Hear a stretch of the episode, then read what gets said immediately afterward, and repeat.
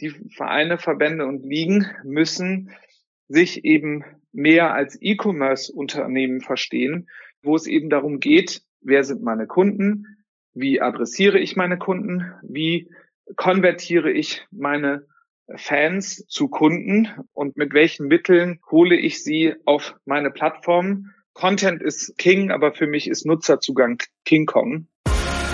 Der Sponsors Podcast im Dialog mit Sportlern, Unternehmern und Visionären über das Milliarden-Business Sport. Mit Philipp Klotz und Daniel Sprügel. Herzlich willkommen zum Sponsors Podcast. Heute spreche ich mit Lukas von Kranach, Gründer und CEO von OneFootball. Lukas hat OneFootball 2008 gegründet und war damals unter den ersten 1000 Apps im iPhone App Store. Heute ist Lukas mit OneFootball einer der schillerndsten Vertreter unserer Branche. Ende letzten Jahres hat OneFootball mit einer großen Finanzierungsrunde von über 50 Millionen Euro für großes Aufsehen gesorgt. In dem Zuge hat OneFootball auch Duckout übernommen. Seitdem darf Lukas in seinem illustren Gesellschafterkreis neben Daniel Hopp, Herbert Heiner und zahlreichen wohlklingenden Family Offices sowie namhaften VCs auch Clubs wie Real Madrid, Manchester United und den FC Bayern München begrüßen. Die Zahlen, die Lukas drei Jahre nach unserem ersten Podcast vorweisen kann, sind beeindruckend. Insgesamt erreicht OneFootball aktuell monatlich 85 Millionen User. Die Internationalisierung ist mit 194 Ländern und 15 verschiedenen Sprachen weit fortgeschritten. Und auch die Content-Produktion konnte mit über 100.000 publizierten Artikeln monatlich und 400.000 monatlichen Video-Views deutlich skaliert werden. Und dann hat Lukas zu meiner großen Freude auch noch eine exklusive News mitgebracht. Seit kurzem sind auch der DFB, Borussia Dortmund und Tottenham Gesellschafter der größten digitalen Fußballplattform der Welt. Wenn ihr wissen wollt, wie Lukas mit seinem Team in den letzten drei Jahren jährlich den Umsatz um über 50 Prozent steigern konnte und wie er OneFootball zur wichtigsten digitalen Plattform für die Fußballindustrie entwickeln will, dann hört jetzt rein in den Podcast mit Lukas von Granach. Hallo Lukas, herzlich willkommen zum Sponsors Podcast. Ja, seit wir das letzte Mal gesprochen haben, sind fast drei Jahre vergangen und seitdem ist einiges passiert bei dir, nicht nur mit unserer Branche, Stichwort Corona, sondern auch mit One Football, hat sich mit sieben Meilenstiefeln weiterentwickelt. Nimm uns doch mal mit, äh, was ist in den, was waren die großen Milestones, die in den letzten drei Jahren passiert sind? Ja, Philipp, vielen Dank für deine Zeit und stehe natürlich immer gerne zur Verfügung für ein Gespräch. Ja, und auch danke für das Interesse an One Football. Und es hat sich in der Tat einiges sehr positiv entwickelt und auch im Speziellen über die letzten zwei, drei Jahre. Vielleicht irgendwie ähm, angefangen, also ne, wo, wo sind sozusagen über unsere übergeordneten Ziele als äh, One Football als Firma. Da reden wir halt über Nutzerwachstum, da reden wir über Wachstum im Umsatz und eben sozusagen um den Ausbau einer verbesserten strategischen Positionierung. Und bei allen drei Themen haben wir eben wirklich tolle Erfolge abliefern können. Also beim, beim Nutzerwachstum vielleicht damit angefangen, reden wir ja jetzt aktuell über 85 Millionen monatliche aktive Nutzer auf der OneFootball-Plattform. Nochmal wichtig zu erwähnen, das ist nicht Social Media, sondern das ist sozusagen der Traffic, wo wir direkten Kundenzugang haben. Und Social Media, also unsere Social Media Kanäle, kommen dann eben noch dazu, also on top. Das hat sich ja massiv äh, weiterentwickelt über die letzten Jahre. Also die 85 Millionen Kunden sind für uns insofern halt besonders wichtig, weil das ja auch unser absolutes Asset ist in Form von Partnerschaften im Werbebereich, äh, Partnerschaften im Bereich OTT, weil dieser Kundenzugang, den wir jetzt auch mittlerweile global haben, mittlerweile auch glücklicherweise erkannt wird als der Schlüssel zum Erfolg, wenn du digital erfolgreich agieren willst. Noch ein letztes zu den Kunden. Wir reden eben wirklich über eine globale Präsenz, also über Europa, Südostasien und die Americas, Afrika und äh, MENA ist bisher noch nicht so groß.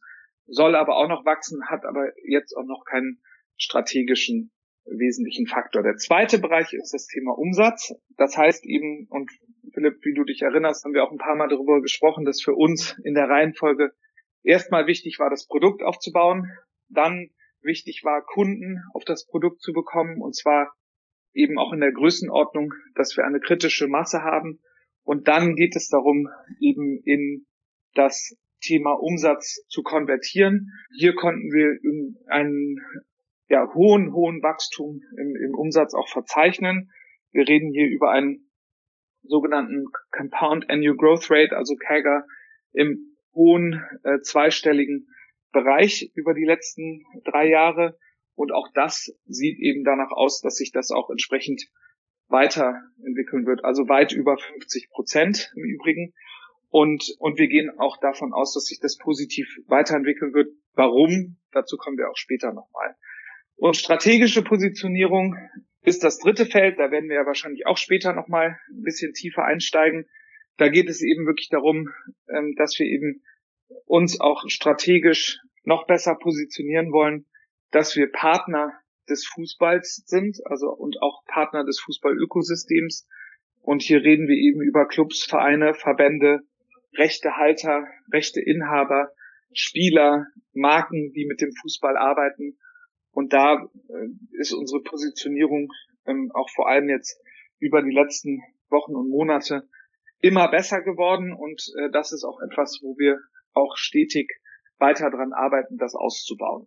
Okay, lass uns nochmal in die Monthly Active Users gehen, wie ihr es nennt. Du sagtest 85 Millionen. Euch ist ja immer sehr wichtig, ich glaube, ja der Kern eures Business ist äh, eure App, äh, die OneFootball App. Heißt das also, ihr habt 85 Millionen äh, User jeden Monat in eurer App, weil du ja eben nochmal bewusst differenziert hast im Vergleich dann zum Social Media, was da in den 85 Millionen nicht inbegriffen ist. Also sind das unique 85 Millionen App-User? Nein, es sind nicht unique 85 Millionen App-Nutzer, sondern es sind 85 Millionen Nutzer, die wir eben über die Kanäle über OneFootball erreichen, über die unterschiedlichen Kanäle. Und an der Stelle ist auch nochmal wichtig, keiner sagt Spotify-App oder Facebook-App oder Twitter-App. Das sind auch alles Web- oder App-Offerings, die eben auch Webpräsenzen haben. Von daher würde ich mich auch ähm, zukünftig gerne trennen von diesem App-Begriff, weil das ja im Grunde genommen eigentlich nur eine Kanalbeschreibung ist. Wir reden über Web und App und wir reden eben über Monthly Active User, genau wie du richtig gesagt hast. Und wir reden darüber, dass wir hier nicht einen Follower oder einen Subscriber von Social Media Channel eben in diese Reichweite mit reinzählen. Genau, weil dir, glaube ich, ja immer wichtig war zu sagen, ich mache mich unabhängig von den sozialen Plattformen, die ja, wie wir ja wissen, teilweise durch Algorithmusänderungen dann ihre organische Reichweite radikal verändert haben oder auch vor allem dann auch reduziert haben. Um davon nicht abhängig zu sein, war dir ja immer wichtig, mit der App, sage ich jetzt mal, äh, seine eigene Plattform zu haben, um damit zu sagen, habe ich in meiner Datenbank, habe ich meine eigene Plattform. Dadurch äh, kann ich mich von den großen Gaffer-Unternehmen ein Stück weit unabhängig machen. Ja, auch. Also Unabhängigkeit würde ich jetzt gar nicht so fassen, sondern ich würde es eher positiv formulieren und sagen, wir wollen sicherstellen, dass wir einen eigenen direkten Zugang zu Kunden haben. Und, und das ist natürlich im Gleichschritt eine gewisse Unabhängigkeit, weil wenn ich eben wie einige große Businessmodelle und auch Unternehmen im digitalen Bereich abhängig davon bin, wie jetzt meine Channel performen und wenn Facebook oder YouTube oder Twitter oder wie auch immer die, die den Aufschlag verändern, dann habe ich da natürlich eine, eine gewisse Abhängigkeit. Und wir wissen ja auch, ähm, dass, dass eben der, Zu der Zugang zu Kunden und der, das Kundenwissen, die Kundenhoheit eingeschränkt bis nicht vorhanden ist. Und das war eben der Grund, warum ich gesagt habe, ich habe lieber einen großen Dampfer auf einem kleinen Fluss als einen, einen, kleinen Dampfer auf einem großen Fluss. Du hattest selbst Umsatz ähm, erwähnt, über 50 Prozent Steigerung, sagst du. Also das heißt, wir sind jetzt im... Nein, nein, nein, die Steigerung. Ich rede von einem Compound Annual Growth Rate über die letzten drei Jahre. Das heißt, wir reden nicht über eine jährliche Steigerung, sondern über eine durchschnittliche Steigerung über die letzten drei Jahre was unseren Umsatz anbetrifft. Und der liegt über 50 Prozent pro Jahr im Durchschnitt. Okay, also das heißt, der bin jetzt nicht ganz groß im, im exponentiellen Wachstum, aber jedes Jahr 50 Prozent, da entwickelt man sich stark nach vorne. Das heißt, wir sind ja. jetzt im deutlich zweistelligen Millionenbereich, aber noch zweistellig oder, oder schon dreistellig? Das überlasse ich dann mal den Rechenkünstlern, aber da liegst du nicht ganz falsch. Stichwort Geschäftsmodelle. Wir haben damals, als wir gesprochen haben, war sicherlich das Hauptgeschäftsmodell noch Werbung in unterschiedlicher Form. Sicherlich eure DNA damals, heute auch noch, aber heute ist es nicht mehr ausschließlich, war das genaue Targeting, dass man sagen konnte, ich kann meine Lieblingsclubs äh, genau targeten. Das war dann vor allem für Sportwettunternehmen oder auch für, für Pay-TV-Unternehmen extrem spannend oder sicherlich auch für die Sportartikelbranche. Das hat sich erweitert. Nimm uns doch da nochmal mit, wie hat sich das Geschäftsmodell er erweitert? Also im, im, im Digitalen hast du ja grundsätzlich, und das hatten wir auch vor drei Jahren ja auch besprochen, hast du ja zwei mögliche Geschäftsmodelle. Das eine ist Werbung, B2B2C, und das andere ist Subscription, was ja dann B2C ist, also sozusagen Direktkundengeschäft. Und das, was dann eben dazwischen liegt, sind eben Nuancen. Du hast Freemium-Modelle, du hast mehr werbelastig, mehr subscription-lastige Modelle. Aber im Grunde genommen hast du diese zwei Geschäftsmodelle. Daten ist für mich ein direktes oder indirektes B2B2C Thema im Übrigen. Ähm, also das würde ich auch unter die Kategorie fassen. Und was wir machen bei OneFootball ist, wir haben unsere Media-Plattform, also die Plattform, wo wir die 85 Millionen Monthly Active User haben, die jeden Tag zu uns kommen und mehr als jeden Tag zu uns kommen und sich mit den Inhalten befassen, die wir den Nutzern for free eben zur Verfügung stellen.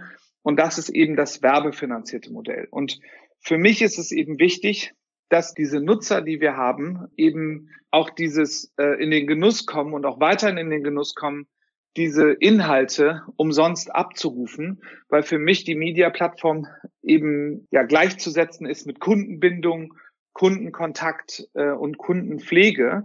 Und da haben wir eben das Werbemodell, was natürlich besonders attraktiv ist, wenn du hunderte von Millionen und Milliarden von Ad Impressions im Monat ausliefern kannst und eben zielgerichtet auf Kunden, ist das natürlich für Werbepartner besonders spannend. Und was wir auch noch haben in dem Zusammenhang, und das entwickelt sich eben mehr und mehr in die richtige Richtung, wir sind brand safe. Das heißt, also dadurch, dass unsere Plattform so aufgesetzt ist, dass wir keinen User-Generated Content bei uns haben, dass wir eine geschlossene Plattform sind und ausgewählt nur Vereinen, Verbänden, Ligen, ausgewählten Publishern, Rechteinhabern die Möglichkeit geben, in einem Modell, wo eben beide Seiten profitieren, Inhalte einzuspielen und auszuspielen, haben wir kein Piracy. Wir haben keinen keinen Rassismus. Wir haben keine Nutzer, die sich irgendwie auslassen über irgendwas. Das findet alles bei uns nicht statt. Und deswegen sind wir eben 100% brand safe, was natürlich auch extrem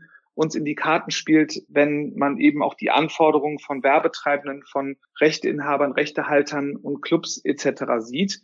Ähm, und das führt natürlich dazu, dass das Werbemodell extrem attraktiv ist. So und neben diesem Werbemodell und wir haben jetzt diese 85 Millionen Kunden, haben wir eben mit vielen tollen Partnern das OTT-Thema nach vorne gebracht, also die die rechte Seite wo wir eben entweder den Kunden Free-to-Air, das heißt umsonst Inhalte, Live und Highlights in Partnerschaft oder auch in Eigenregie zur Verfügung stellen, aber eben auch einige Partnerschaften haben und da kommen auch welche dazu, wo uns eben die Partner in Distributionsmodellen und Partnerschaftsmodellen ihre Inhalte auf Pay-per-View-Basis gegenüber dem Kunden ähm, eben zur Verfügung stellen. Und das Modell bauen wir auch über die Zeit immer weiter aus und das ist auch wirklich extrem attraktiv. Und das ist ja dann ein Revenue Share Modell. Also das heißt, ist ja praktiziert zum Beispiel mit Sky in Deutschland in der, in der zweiten Liga. Ich als Sympathisant des FC St. Pauli bekomme dann regelmäßig drei Minuten vor dem Spiel äh, eine Push-Notification. Äh, die App kann ich wissen, äh, dass ich ja schon Sky Abonnent bin. Also dann könnte ich aber ein, ein, ein, ja, ein Day-Ticket äh, bei Sky erwerben und dann teilt ihr euch die Einnahmen. Das, das ist die Idee, das ist das Modell, richtig? Genau, das ist die Idee. Und, und ähm, also bei Sky ist es nicht nur die zweite Liga, sondern auch der DFB-Pokal. Und genau das ist eben das, was wir jetzt auch weiter skalieren und auch immer weitere Ligen und Wettbewerbe eben nicht nur in Deutschland, sondern auch äh, europaweit oder global aufschalten. Und wir sind da eben auch wirklich eine super Lösung für, für diese Partner, weil wir äh, eine junge Zielgruppe zur Verfügung stellen und eben auch ähm, Reichweiten ermöglichen in Territorien, wo Rechte eben vorhanden sind, aber man der Partner eben nicht über irgendwie eine Organisation oder Reichweite verfügt. Nehmen wir das Thema, was ich die belgische Jupiler League, ja.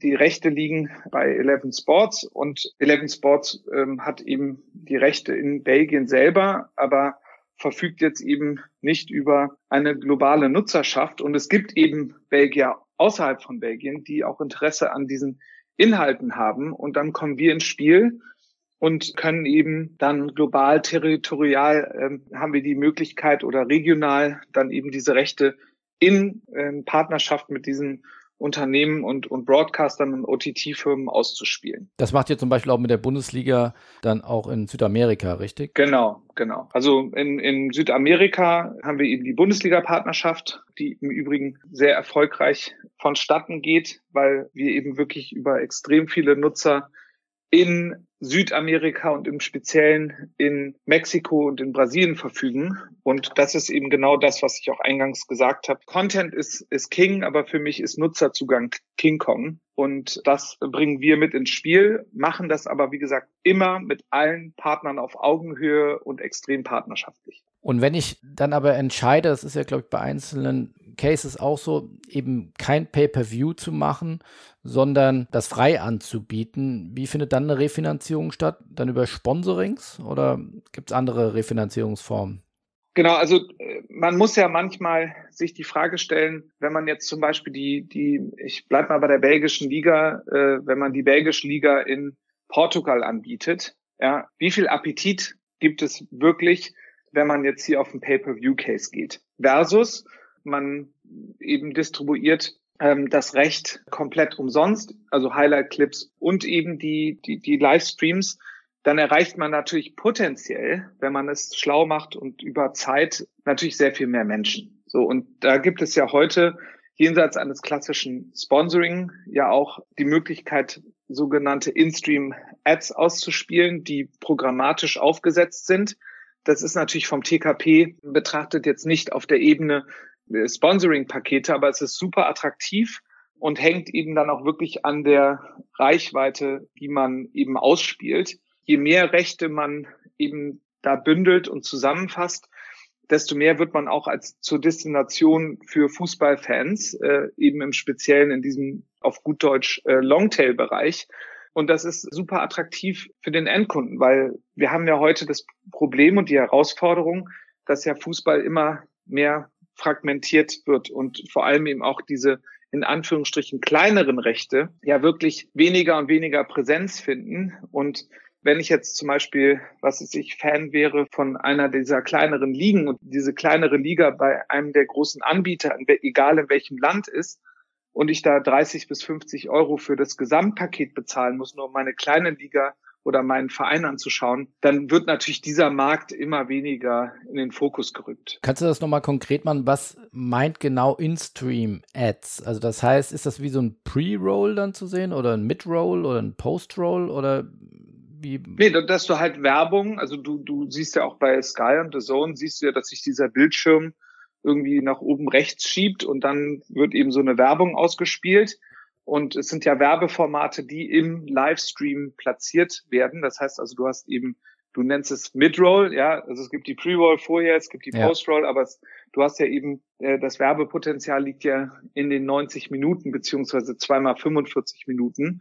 Und da hast du die Möglichkeit, eben diese, diese Werbung in, in dem Livestream auszuspielen. Kannst du mal einen Vergleich geben, Bezug auf TKP im Vergleich zu Werbung? Ist das dann ein doppelter TKP oder noch deutlich mehr? Kann man da das mal einordnen? Das ist super schwer einzuordnen, Philipp, weil das hängt von, also Markt für Markt ist das unterschiedlich. Und dann, wie gesagt, ist es etwas, was sich jetzt auch gerade erst neu entwickelt. Äh, wir reden da wirklich von einer programmatischen Einbuchung. Ja, also das mhm. sind, also das, das heißt nicht direkt Restplatzvermarktung im Übrigen. Programmatisch ist ja nur die Art und Weise, wie eingebucht werden kann. Es gibt ja sogenannte PMPs, diese Private Marketplaces, wo dann eben Premium-Werbetreibende programmatisch einbuchen. Aber das ist, das ist sozusagen schwierig jetzt dann TKP zu nennen, aber wir bewegen uns natürlich im, im höheren Bereich gegenüber Display bist du ja eher im, im einstelligen Bereich. Im Videobereich bist du eigentlich fast immer, zumindest in den kerneuropäischen Ländern, über 10 Euro. Also das ist schon ein attraktives Werbeumfeld.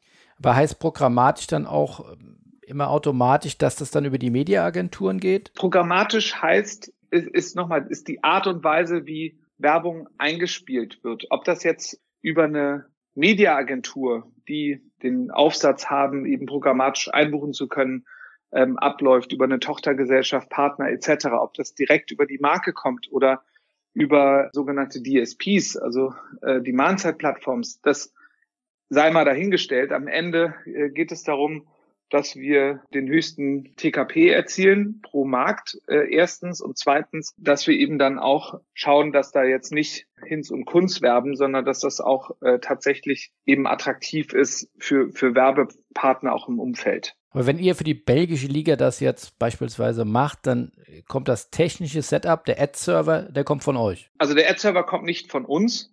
Es gibt Ad-Server im Markt, äh, also fast keine Unternehmen selbst die großen Verlage etc. in Europa und weltweit äh, haben keine eigenen Ad-Server, sondern das ist ein Software-as-a-Service-Thema. Okay. Und auch wir haben einen Ad-Server, wo wir in Partnerschaft zusammenarbeiten, was eben die Technologie zur Ausspielung anbetrifft. Aber wir entscheiden natürlich, was, wie, wann, wo, zu welchen TKPs ausgespielt wird. Aber auf dem Beispiel, glaube, Portugal war es eben, das heißt jetzt, dass ihr jetzt nicht unbedingt zwangsläufig, nur weil ihr diese Rechte jetzt erwerbt und ihr sagt, wir müssen jetzt hier X äh, In-Stream-Ads Partner finden, dass ihr dafür jetzt dann ein Sales-Team dort aufbaut, sondern das versucht man dann schon über große Partner, beispielsweise Volkswagen, die vielleicht auch einen europäischen Ansatz haben oder andere große Big Spender und oder Media-Agenturen, äh, so Partner zu finden, die das dann in einem Brand-Safe-Bereich attraktiv finden. Genau, also da, das ist genau richtig. Also es, es gibt jetzt keine Garantien, also Minimumgarantien, die wir da werbetechnisch eben ansetzen, sondern wir sagen eben, bevor ihr es gar nicht ausspielt, geben wir euch die Möglichkeit, das eben auch ne, unter den Gesichtspunkt aller technischen Herausforderungen mit äh, VPN Security und was ich äh, DRM und B und welche Themen auch immer da notwendig sind, dass wir das eben alles mitbringen, um eben entsprechend den Rechteinhaber oder Rechtehalter auch zu schützen und können dann eben sagen, dann spielen wir eben die Jupiler League in Portugal aus. Ja, und wir können das technisch tun und für den Partner ist es ausschließlich Upside, weil er der Partner es sonst eben nicht ausgespielt hätte. Und der Ansatz ist dann von euch, dass man Revenues teilt. Also das heißt, ihr legt nicht wie klassisch, sagen wir, Medienunternehmen große Rechtesummen hin und sagt, wir kaufen die jetzt und, und schauen, wie wir das äh, dann für uns ja, nutzbar machen können, sondern es ist eher ein Ansatz, mit dem ja auch lange Zeit die sozialen Plattformen oder vor allem auf Facebook, ja, glaube ich, sagt, wir wollen hier keine großen Fees hinlegen, sondern wir wollen unsere Plattform, unsere User nutzbar machen und das, was wir reinkommen, das zu einem zu definierenden äh, Share wird das dann aufgeteilt und äh, können sozusagen beide profitieren. Genau das ist der Punkt. Wir bringen Reichweite mit, äh, die Partner bringen das Recht mit und Umsätze werden geteilt. Und das kommt an? Oder weil es ist ja für die rechte Halter erstmal vermeintlich unattraktiver, weil man sagt, vorher gab es den großen Check und man war happy und, und jetzt, ja, was sollen die sich in die Forecasts schreiben? Weiß man nicht genau, oder? Naja, also das ist ja nicht was, was wir kreieren, ne? Dass es ein Problem gibt im Rechtemarkt, das ist offensichtlich. Das Problem haben wir aber nicht äh, kreiert, ja. Und äh, ohne jetzt einen Fingerzeig zu tun, sieht man ja, dass eben sehr oft äh, die Rechte teurer sind als das, was man damit verdienen kann. Die eine Frage ist, ist derjenige, der das Recht hat, nicht in der Lage, das Recht entsprechend zu monetarisieren? Die zweite Frage ist, ist äh, das Recht zu teuer im Verhältnis zum Marktpotenzial? Ja, das, das will ich auch, das, ne, das vermag ich jetzt auch nicht zu beantworten. Aber äh, de facto ist es so, dass eben viele derjenigen, die im rechte Markt, äh, im Fußball und auch in anderen Sportrechten unterwegs sind, eben mit diesen Premium-Rechten oder auch mit den anderen Rechten erstmal kein Geld verdienen. Wir sehen uns da als Partner und nicht irgendwie als, als äh, Profiteur, ja, und, und sagen eben, wir sind eine Media-Plattform und wir wollen in Partnerschaft mit den ganzen Unternehmen das entsprechend aufsetzen und, äh, und das funktioniert. Ja, weil, weil wir eben das Thema mitbringen, wo eben oft die Herausforderung ist und das ist eben die, die Anzahl der Kunden und der Zugang zum Kunden. Macht ihr dann auch und das ist ja durchaus legitim, dann auch, sag mal, nutzt ihr diese Rechte dann auch, um dort dann weiter Performance-Marketing-seitig dann auch zu wachsen, zu sagen, so, wir haben jetzt die Bundesliga-Rechte in Südamerika und die Bundesliga könnte das vielleicht aus Frankfurt jetzt nicht so pushen. Äh, ihr habt dort die Strukturen, ihr habt die App, ihr habt auch vielleicht dann vor Ort die Offices. Also nutzt ihr das dann auch, um dort euer Wachstum voranzutreiben? Ja, sicherlich, aber das ist ja gemeinsames Wachstum. Mhm. Ja, also wenn wir ja das Recht attraktiv den Endkunden und potenziellen nicht äh, bisher nicht adressierten Endnutzern zur Verfügung stellen, ist das ja auch im Sinne der Bundesliga, weil wir natürlich damit auch das Recht aufwerten, die Bundesliga zugänglich machen. Wenn, wenn wir, ne, wir haben exklusiv die, die Bundesliga-Rechte in ganz Südamerika und strahlen die Rechte, das heißt eben die Livestreams und Highlights in Brasilien, brasilianisch, Portugiesisch und in Spanisch aus. Das heißt also auch noch veredelt und haben da auch die besten Kommentatoren, die man eben in dieser Sprache dort vor Ort bekommen kann, die auch Bundesliga assoziiert sind mit aus vorherigen Rechte-Partnerschaften.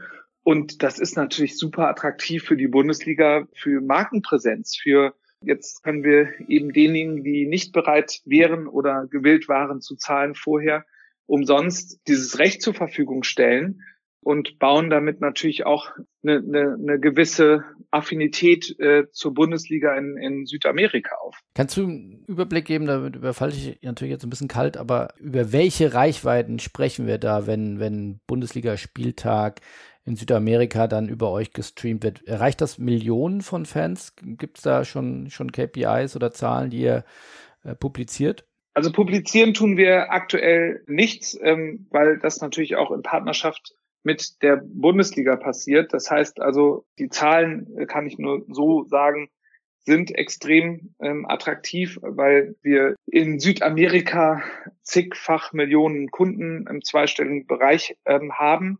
Ja, Brasilien ist äh, von, von allen Ländern global das reichweitenstärkste Land. Da ist natürlich auch eine gewisse Bundesliga-Affinität durch ehemalige und auch ähm, aktuelle brasilianische Akteure eben in, in, in der Bundesliga. Beispielsweise haben wir auch die exklusiven Rechte der Liga und der französischen Liga in Brasilien. Mit Neymar, äh, mit Neymar ja. ist das natürlich nicht ganz unspannend. Äh, leider hat er, glaube ich, nur zwei Spiele gespielt in dieser Saison, weil er ja ständig verletzt ist, was hochgradig ärgerlich ist, weil bei den Spielen, wo er eben dabei war, haben wir eine dreifache Audience gesehen. Das sind aber Themen, die können wir natürlich nicht kontrollieren, die kann auch keiner kontrollieren, aber die Zahlen sind wirklich extrem spannend äh, und extrem attraktiv und, und machen eben auch Appetit auf mehr, nicht nur von uns äh, aus, sondern eben natürlich auch von, von Partnerseite aus. Aber das heißt, wir reden schon über Millionen Reichweiten und jetzt noch eine Stufe tiefer reinzugehen, äh, wenn man das dann wiederum vermarktet, äh, ist das schon das Ziel in der Saison, dann auch Millionen Einnahmen zu erzielen, die man dann zwischen DFL und OneFootball wieder teilen kann. Genau richtig. Ähm, mein, mein Vater hat mir mal gesagt, dass es immer besser ist, mehr Umsatz als Kosten zu haben. Ja, also ähm, das, schlau, das, ja. das habe ich mal irgendwo gelernt. Ja, ja. Das ist auch, ich habe ja auch Betriebswirtschaft studiert, man glaubt es kaum es gibt natürlich auch Rechte, wo wir in Partnerschaft reingehen, jetzt erstmal nicht mit einem Umsatzziel, sondern mit einem Marktpenetrationsziel.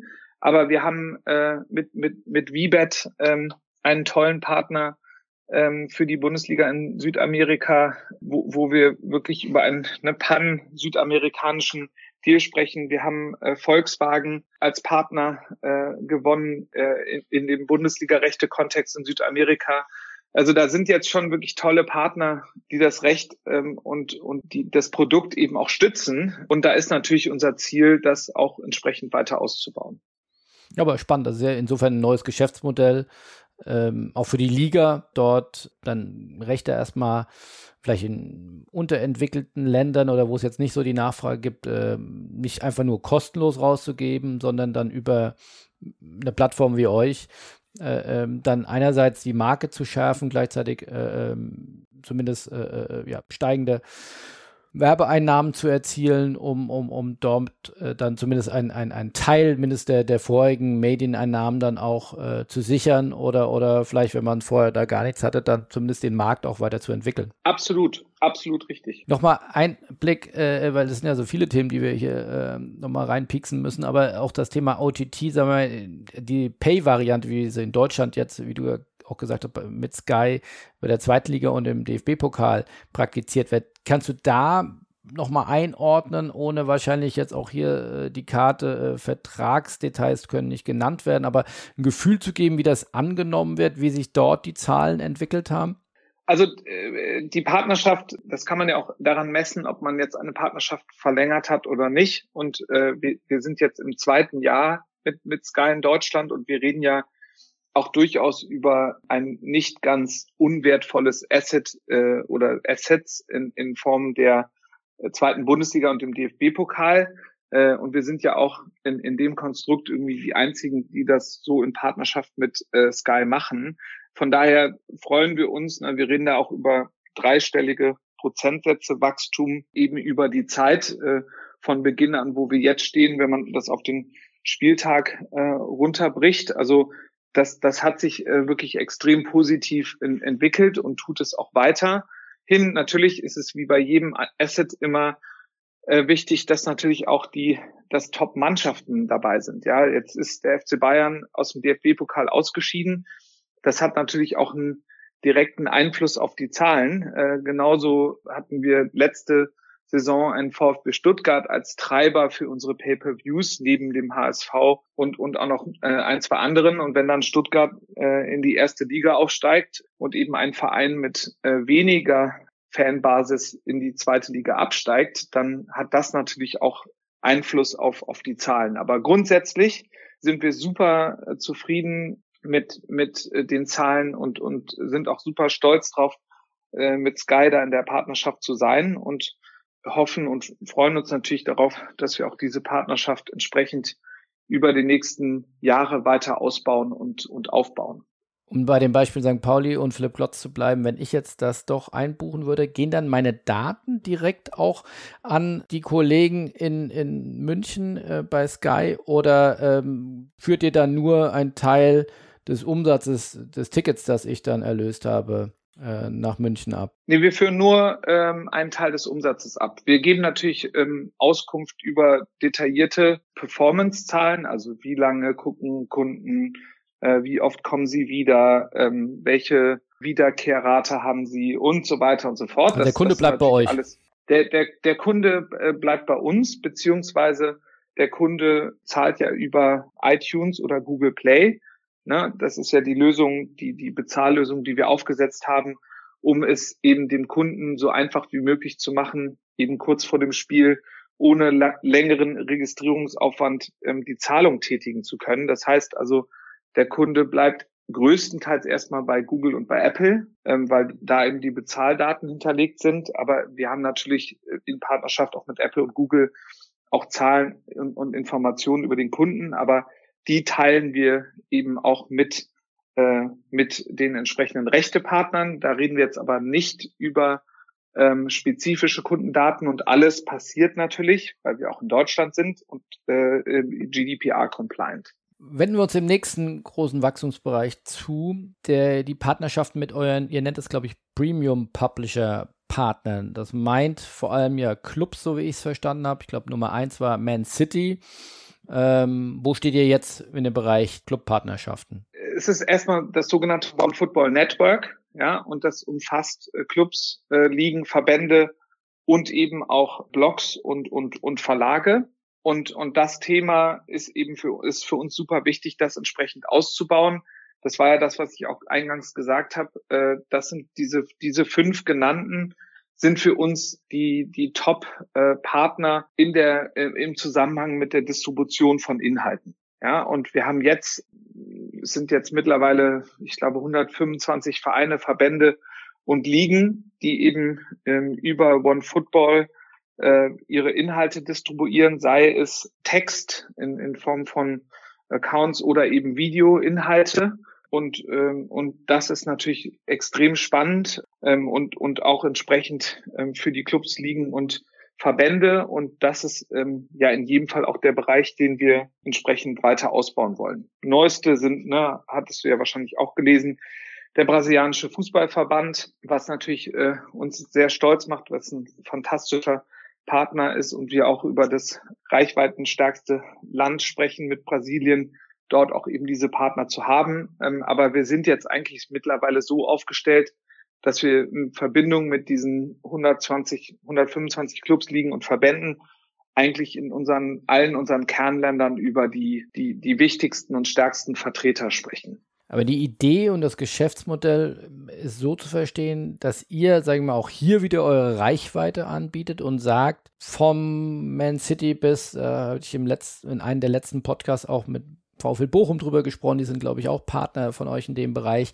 wo ihr sagt, beispielsweise es gibt die, die 40.000 VfL Bochum-Fans und die können wir adressieren. Das ist dann diese Reichweite und wir können euch garantieren, dass äh, eure Botschaften, eure Meldungen, eure Artikel, eure Videos äh, an diese Zielgruppe ausgespielt werden. Das ist die Idee das ist sozusagen der, der, der erste Aufschlag für, für die Idee. Ähm, also das, das, was wir eben den Clubs liegen und Verbänden eben anheimstellen, ist, dass wir feststellen, dass es für, für, die, für die genannten eben im Social Media Bereich gewisse Limitationen gibt und was eben Umsatz, Kundenzugang und Zugang zu Kundendaten anbetrifft. Und, ähm, und wir sehen uns da eben ähm, als Alternative, äh, wo wir eben sagen, wir sind eben ausschließlich Fußballplattform. Das heißt, wir machen auch zukünftig keine, werden zukünftig keine weiteren Sportarten abdecken. Und Fußball ist und bleibt äh, unser Thema. Und, und was wir eben darüber anbieten, ist, dass wir sagen, wir haben jetzt den Kundenzugang, wir haben die Segmentierung, also wir wissen genau, wie viele Bochum-Fan gibt es in Deutschland oder wie viele Bochum-Fans gibt es auch in Italien.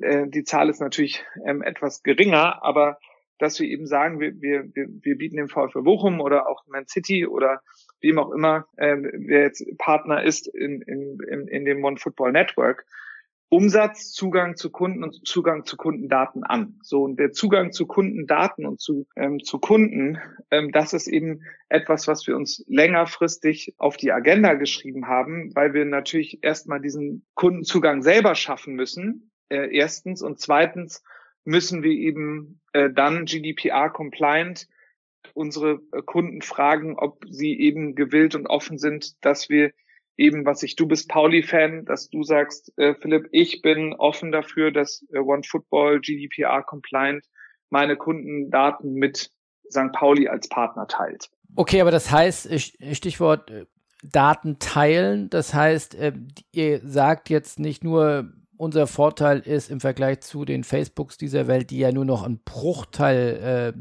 der Follower organisch erreichbar lassen, sondern bei euch ist ja hundertprozentige Erreichbarkeit der organischen oder der technischen Reichweite. Darüber hinaus äh, sagt ihr aber auch, ihr könnt auch in unsere Daten mit reingucken oder also, kannst du das nochmal konkretisieren? Also ich, ich will jetzt gar nicht äh, äh, gegen Facebook oder wen auch immer irgendwie sprechen. Ja, also das ist auch nicht mein Beritt.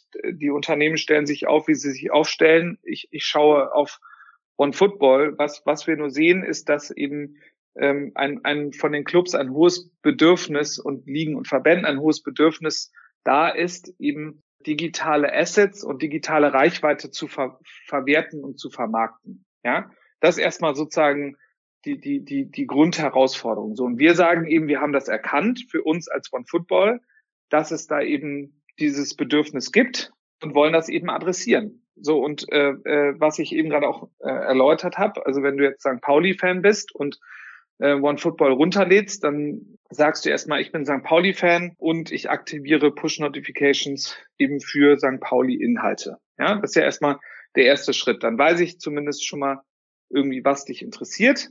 Und ich, äh, ich weiß jetzt aber nicht, wer du bist. Und über zukünftige Mechanismen, wie beispielsweise, dass wir eben die Bezahlung selber abbilden äh, für diese Sky-Inhalte, ja, dann ähm, und, und du jetzt für, sagen wir mal, 3,99 ein St. Pauli-Spiel kaufst, dich bei OneFootball registrierst und Bezahldaten hinterlegst, dann würde ich eben mir von dir die Erlaubnis abholen, dass ich diese Daten eben nicht die Bezahldaten, aber deine Profildaten mit St. Pauli teilen darf und, und Profil- und Bezahldaten mit Sky teilen darf. Ja, weil dessen muss man ja auch sagen, die originären äh, Distributoren entweder des Live-Rechts oder eben auch der, der Inhalte, die auf der Plattform stattfinden. Und das Businessmodell sieht dann wie aus? Das, weil, wenn ich das bei dem Podcast mit äh, dem Kollegen Wortmann von VW Bochum richtig verstanden habe, sind die, ist die Originalmitgliedschaft im OneFootball Network ja erstmal kostenlos. Auch hier wieder das genau. Thema Revenue Share. Wenn dann aus der Zusammenarbeit neue Umsätze erzielt werden können, dann wird geteilt und beide Seiten profitieren. Ja, aber das genau, Philipp. Also das, das, das, was ich sage, wir, wir, wir sagen, es ist halt ein Performance-Modell. Wenn Umsatz kommt, dann wird Umsatz geteilt. Und wenn Nutzer gewillt sind, eben äh, Profildaten weiterzugeben, dann tun wir das umsonst, weil wir der Auffassung sind, dass ein äh, VfL Bochum oder welcher Club auch immer auf unserer Plattform sollte eben auch Zugang zu ihren eigenen Fans bekommen. Und wenn wir das eben ermöglichen, dann binden wir ja diese Vereine, Ligen und, und Verbände noch mehr an uns, weil wir eben dafür sorgen, dass wir ihnen Zugang zu etwas geben, wonach sie sich äh, sehen und was eben auf ihrer äh, Digitalagenda steht. Das ist ja mit eines der größten Buzzwords äh, im letzten Jahr, im Corona-Jahr, äh, der Ruf und der Wunsch nach äh, neuen Assets, nach digitalem Sponsoring. Das schlägt ja auch ein bisschen in diese Kerbe. Kannst du das noch mal konkreter machen? Wie kann man dort neue Umsätze erzielen? Weil da sind ja auch ganz viele Clubs gerade händeringend auf der Suche. Wie kann ich verlorene Ticketeinnahmen ein Stück ähm, ja auch kompensieren und äh, ja den, den großen Ruf nach digitalen Assets dann der Partner auch befriedigen? Also äh, ich, ich würde erstmal grundsätzlich, ob digital oder nicht digital, ähm, das, das wird immer so als, äh, das, äh, als zwei Felder dargestellt. Natürlich sind es zwei unterschiedliche Ansätze, aber im Grundsätzlichen geht es erstmal darum, dass jemand, der heute Sponsoring betreibt, eben sagt, ich möchte nicht nur äh, auf der Bande stattfinden, sondern eben auch auf allen anderen Kanälen des Vereins. So. Und dass das dann eben digital ist und das andere physisch, das ist richtig, aber ich würde erstmal grundsätzlich da nicht unterscheiden, äh, sondern sagen, es gibt halt eine Anforderung eben von, von Sponsoren, von Werbetreibenden in diesen neuen Umfeldern stattzufinden. Ähm, einmal, weil dort eben auch viel Nutzung äh, stattfindet und zum anderen, weil sich da eben auch die jüngeren Zielgruppen hinbewegen, die ja die Vereine, die Marken und so weiter ja auch zukünftig immer mehr ansprechen. Ja, also und und dass äh, man dann sagt digitale Assets, ähm, also es geht ja dann auch nur darum, dass man das, was man als Assets bisher im Verein hatte, sei es eben äh, Ticketing, Merchandising, Content etc. pp. Äh, digitalisiert. Das ist ja irgendwie auch jetzt nicht irgendwie bahnbrechend, dass man sagt, ist ja Wahnsinn, dass ich jetzt irgendwie mein Trikot auch äh, ähm, über ähm, einen Online-Shop vertreiben kann. Es wird ja immer noch das Trikot verkauft und dass ich ein Ticket über einen Online-Shop verkaufen kann, das ist ja immer noch das Ticket, was dann am Ende äh, bei mir landet. So und man muss einfach sich ähm, und das hatten wir auch vor drei Jahren schon besprochen. Ich, ich stelle anheim, dass eben die Vereine, Verbände und Ligen müssen sich eben mehr als E-Commerce-Unternehmen verstehen, wo es eben darum geht, wer sind meine Kunden, wie adressiere ich meine Kunden, wie konvertiere ich meine Fans zu, zu Kunden und, und mit welchen Mitteln hole ich sie auf meine Plattform äh, beziehungsweise meine Kanäle, wo ich dann den Kunden in ein, ich kaufe ein Trikot,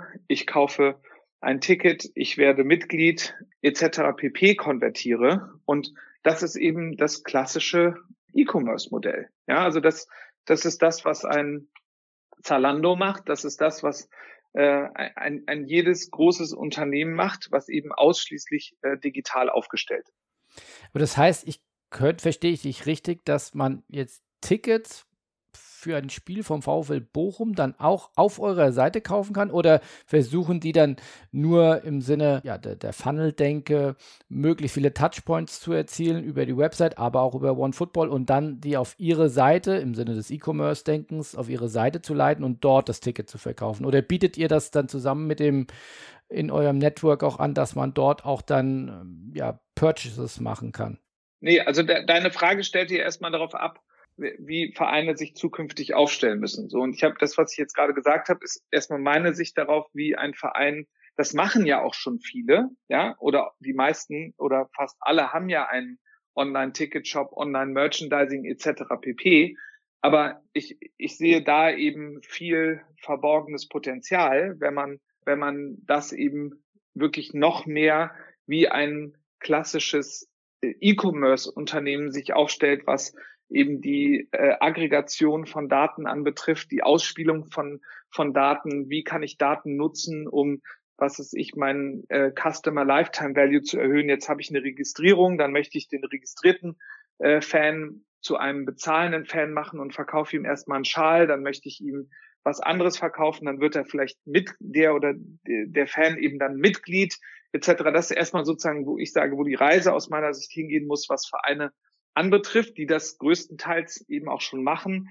Aber äh, da ist aus meiner Sicht eben extrem viel Potenzial eben zu heben. So und wir werden jetzt äh, kurzfristig nicht Tickets oder Trikots äh, oder Mitgliedschaften ähm, der Vereine auf OneFootball äh, platzieren, sondern was äh, unsere Zielsetzung ist, ist, dass wir diesen äh, Vereinen und äh, eben die Möglichkeit bieten, äh, Zugang zu Kunden zu bekommen und dann mit diesem Zugang zu Kunden und was ich, Philipp Klotz hat sich bei uns registriert, ich gebe äh, das Profil äh, eben Datenschutzgrundverordnungskonform ähm, an St. Pauli weiter und St. Pauli versucht dann aus Philipp Klotz Fan, den sie vielleicht vorher nicht kannten, ein Mitglied oder einen, äh, einen zahlenden Kunden zu machen. Und das ist äh, aus meiner Sicht das, äh, das Thema, wo die Zukunft aber muss für diesen Philipp Klotz-Fan St. Pauli jetzt zu irgendeinem Zeitpunkt Geld bezahlen an euch? Nee, das ist umsonst. Das habe ich ja gerade gesagt. Also wir wollen eben den, den, den. Aber ihr seid ja jetzt nicht nur, nicht nur Gutmenschen. Irgendwo müsst ihr ja auch euren Wert äh, treiben, wo, wo es Ja, wir, be wir bekommen Inhalte. Ja. Der, der Punkt ist, es ist, das ist eben genau das, wo eben aus meiner Sicht leider Gottes das, was in den letzten 10, 15 Jahren plattformtechnisch passiert ist, ist, dass eben alle Angst haben, mit Plattformen zusammenzuarbeiten, weil es eben eine Einbahnstraße ist. So, und das ist eben nicht der Fall. Und äh, man kann Partnerschaften aufsetzen, die langfristig dafür sorgen, dass es das Geschäft von beiden Seiten beflügelt. Und das äh, ist genau das, was, was wir uns auf die Fahne geschrieben haben, weil wir sind nicht eine globale Plattform für alles, sondern wir sind eine Plattform, die global aufgestellt ist und eben nur im Fußballbereich arbeitet und vor dem Hintergrund eben entsprechend auch in dieser Industrie als Partner wahrgenommen werden möchte. Bevor wir jetzt noch äh, tiefer einsteigen, der Fokus auf den letzten großen Meilenstein in der jüngeren Vergangenheit von One Football, der Kauf oder die Übernahme von Duckout. Ähm, das können wir vielleicht ein, ein Stück weit abkürzen, weil da schon viel darüber auch bei uns äh, geschrieben wurde. Dennoch natürlich spannend. Äh, Duckout mal gestartet vor wenigen Jahren im Zusammenschluss von großen Clubs.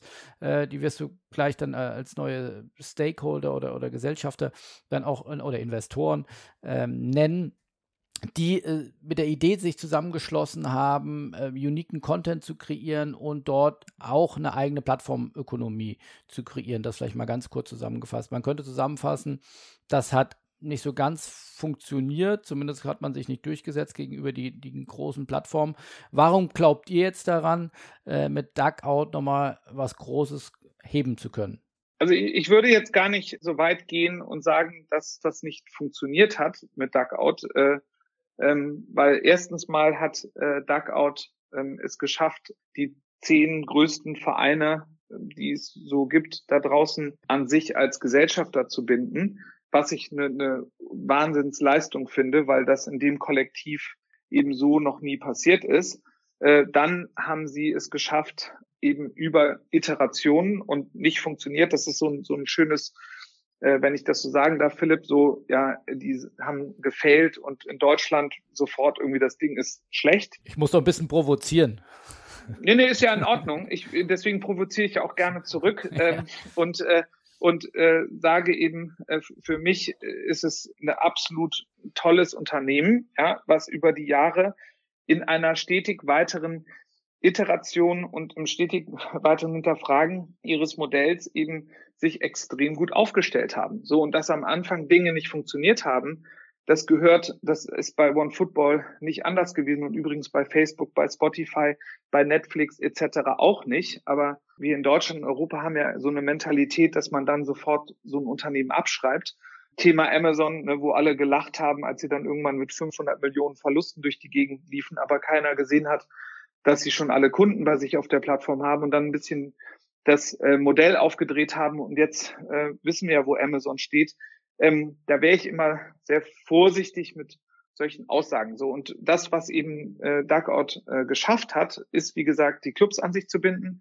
Art 1, Art 2 mit den Clubs eben ein Modell aufzusetzen, wo eben die die zehn Gesellschafterclubs und eben damals waren es glaube ich irgendwie äh, 90 Partnerclubs, als wir eben äh, Duckout übernommen haben, dass sie darauf hingearbeitet haben, dass diese Clubs, Ligen und Verbände Duckout exklusive Videoinhalte zur Verfügung stellen, die nicht auf Social Media ausges ausgespielt werden. Mit dem gleichen Hintergedanken, äh, was ich eben gerade auch schon gesagt habe, eben den Clubs eine Möglichkeit zu geben, diese Inhalte, die sie haben, eben auch entsprechend zu monetarisieren und, und da auch wirklich ein bisschen Upside mitzunehmen. Das hat dazu geführt, dass jetzt Darkout mittlerweile äh, 100.000 Archive, äh, also Archivvideos hat und wir reden über Highlight-Clips, äh, ähm, Interviews, äh, über tolle äh, Szenen im Verein etc. Also wirklich der Inhalt, die Inhalte, die wirklich spannend sind. Und diese ähm, werden eben jeden Monat um weitere drei bis 5.000 Videos ausgebaut. Und Archiv fängt gestern an. Ja, also das ist jetzt nicht irgendwie Inhalte von vor fünf Jahren, sondern das sind wirklich auch sehr zeitnahe Videos und, und deswegen war eben Dugout für uns auch so attraktiv, weil sie auch ihr gesamtes Konzept ähnlich aufsetzen wie wir. Es ist ein closed, äh, also eine geschlossene Plattform, es ist brand safe, es gibt kein user-generated Content.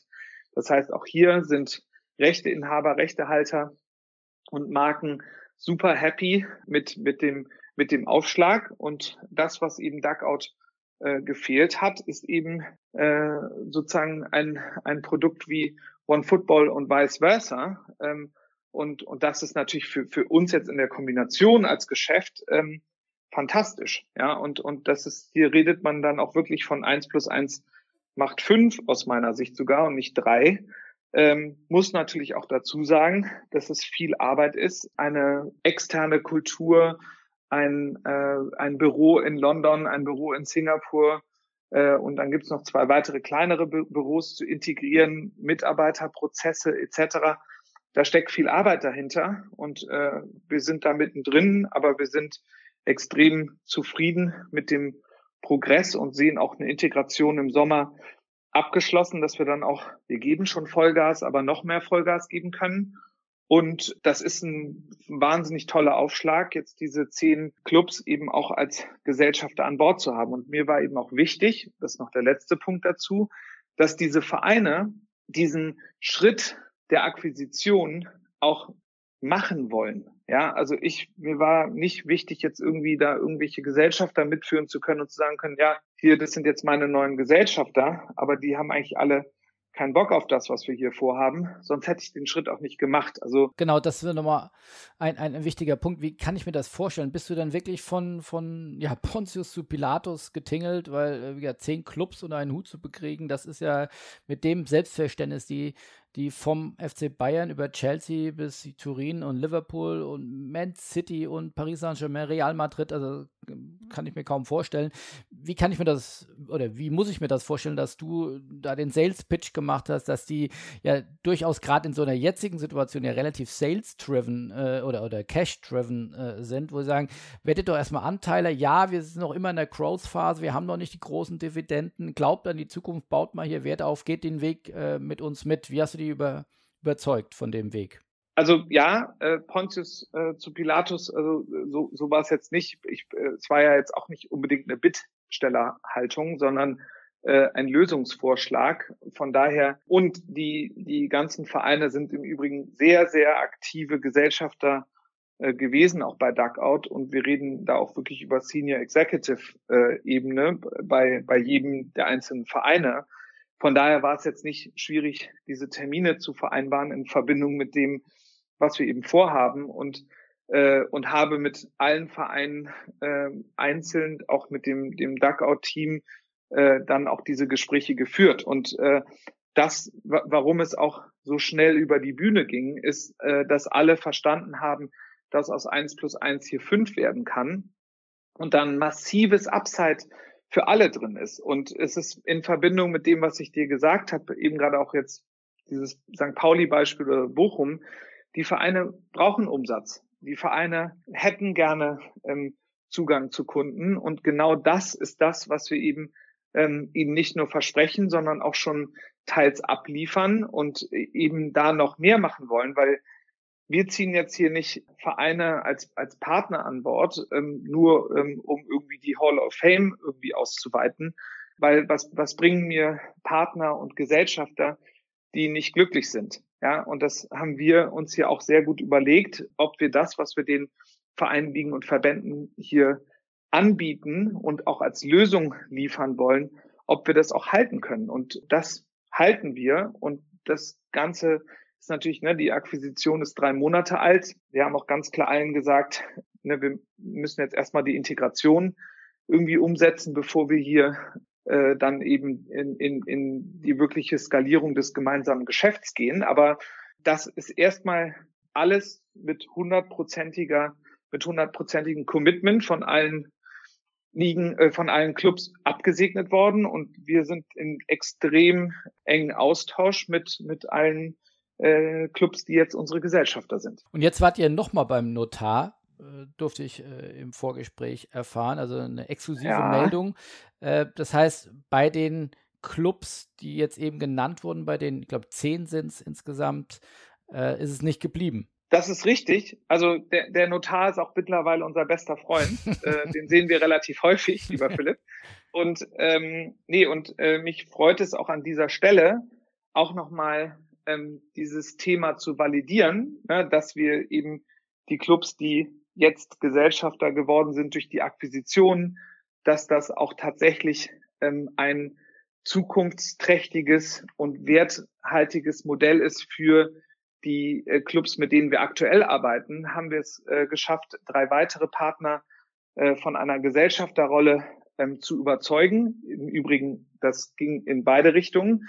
Ähm, also das war auch ähm, absolut im Interesse der Partner, sonst hätten sie es auch nicht gemacht. Und wir haben jetzt drei äh, neue ähm, Gesellschafter, zwei Clubs und einen Verband. Äh, der Verband, und darüber bin ich, äh, darüber freue ich mich wirklich sehr und bin auch sehr stolz drauf, ist äh, der DFB, ähm, der in, glaube ich, äh, 120 Jahren Bestand oder Bestehen nicht ein Investment oder nicht eine Beteiligung eingegangen ist. Das heißt, das ist auch wirklich ein großer Meilenstein und es ist der größte Verband mitgliedstechnisch auf diesem Planeten, äh, was natürlich auch ein super äh, eine super Signalwirkung ist. Und äh, darüber hinaus haben wir Borussia Dortmund äh, als neuen Gesellschafter gewinnen können.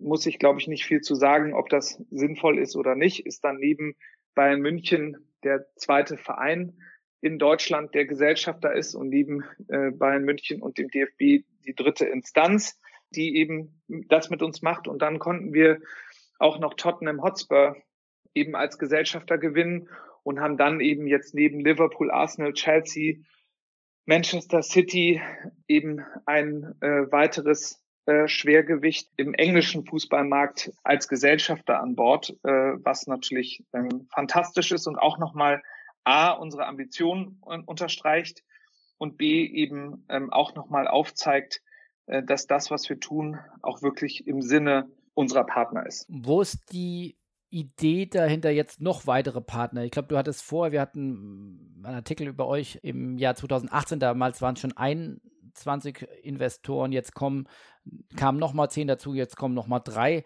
äh, dazu. Das ist ja auch alles, das heißt nicht von ungefähr bei großen Unternehmen dann auch Investor Relations. Äh, dafür gibt es eigene Abteilungen.